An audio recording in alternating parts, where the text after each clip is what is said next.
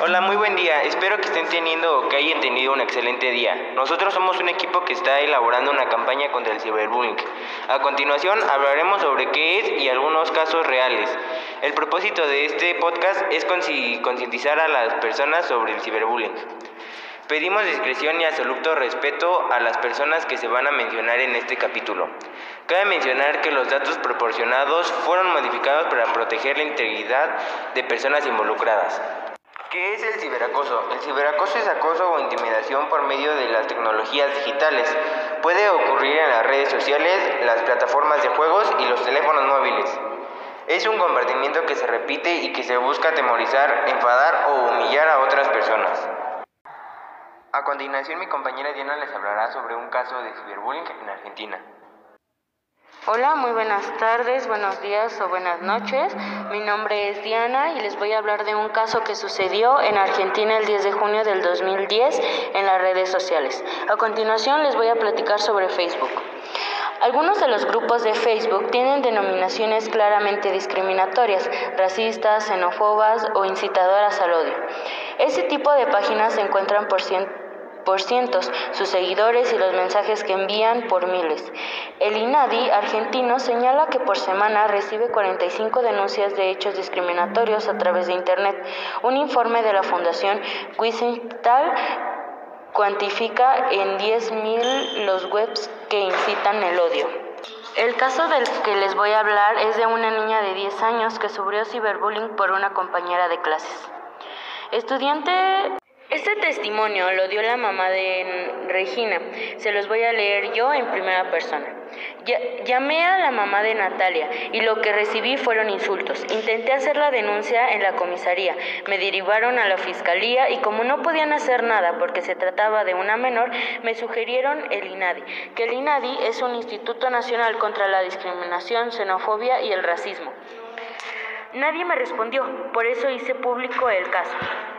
Regina no durmió tres noches seguidas. Todo esto le hizo muy mal. Se obsesionó tanto que tuvo que eliminar su perfil. No entiendo cómo una nena de 10 años puede hacer tanto, tanto daño. Claudio Morgan, director de la INADI, anunció la creación de un observatorio de redes sociales a raíz del caso de Regina y otras denuncias. Según Morgado, no pertenece censuras los contenidos de las redes sociales, pero existen un límite a la libertad de expresión y es cuando se vulneran los derechos de otros ciudadanos, reconociendo en las leyes. El ciberacoso puede involucrar o no un acto de discriminación y no por tanto el INADI valorará el, en cada caso si actuar o no. Están solicitando ser un usuario con privilegios especiales para motorizar las páginas de estas comunidades virtuales, donde se pueden vulnerar derechos comunicados a sus seguidores, cual es la ley al respecto.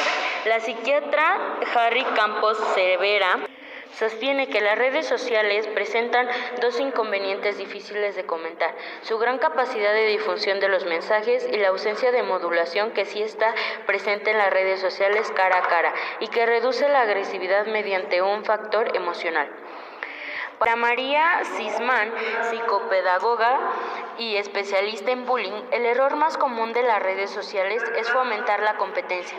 Lo que piden se cierra, los que piden que se cierre creen hacer la buena acción, pero también están dentro del juego, pero con la actitud más pasiva. Todos los especialistas conscientes en el diagnóstico, la educación y la conciencia social son los dos pilares para disminuir la violencia y alegan que el problema no es la herramienta, sino el mal uso y la falta de controles. Una encuesta realizada en siete países, entre ellos Estados Unidos, España, México, Colombia y Chile, dio como resultado que el 12,1% sufría bullying. Entre, entre ellos, el 22,4% de los varones usó el celular o la mensajería instantánea para perjudicar a otros, frente al 13,4% de las chicas. En cuanto a las víctimas, eran el 19,25% de los chicos y el 13,% de las chicas. Esta fuente o esta información la agarramos de la fuente Miradas del Sur vía espacio Bueno, a continuación mis compañeros y yo les vamos a platicar y a, leer, y a dar nuestra opinión acerca del caso que les acabamos de leer. A continuación mi compañera Sofía va a opinar al respecto. Hola, mi nombre es Sofía y en mi opinión del caso es muy común ya que el ciberbullying sucede en Facebook y en las demás redes sociales más visitadas y conocidas. Hola, mi nombre es Jennifer y mi opinión respecto al caso es que las autoridades debieron hacer algo. Aunque sea menor de edad, el ciberbullying es, es ya un delito. Hola, mi nombre es Carlos y respecto al caso no puedo creer cómo una nena de tan solo 10 años puede tener tanta maldad como para hacer ese tipo de acciones y los responsables no es la niña sino la crianza de los padres. Estas fueron las opiniones de los integrantes de nuestro podcast.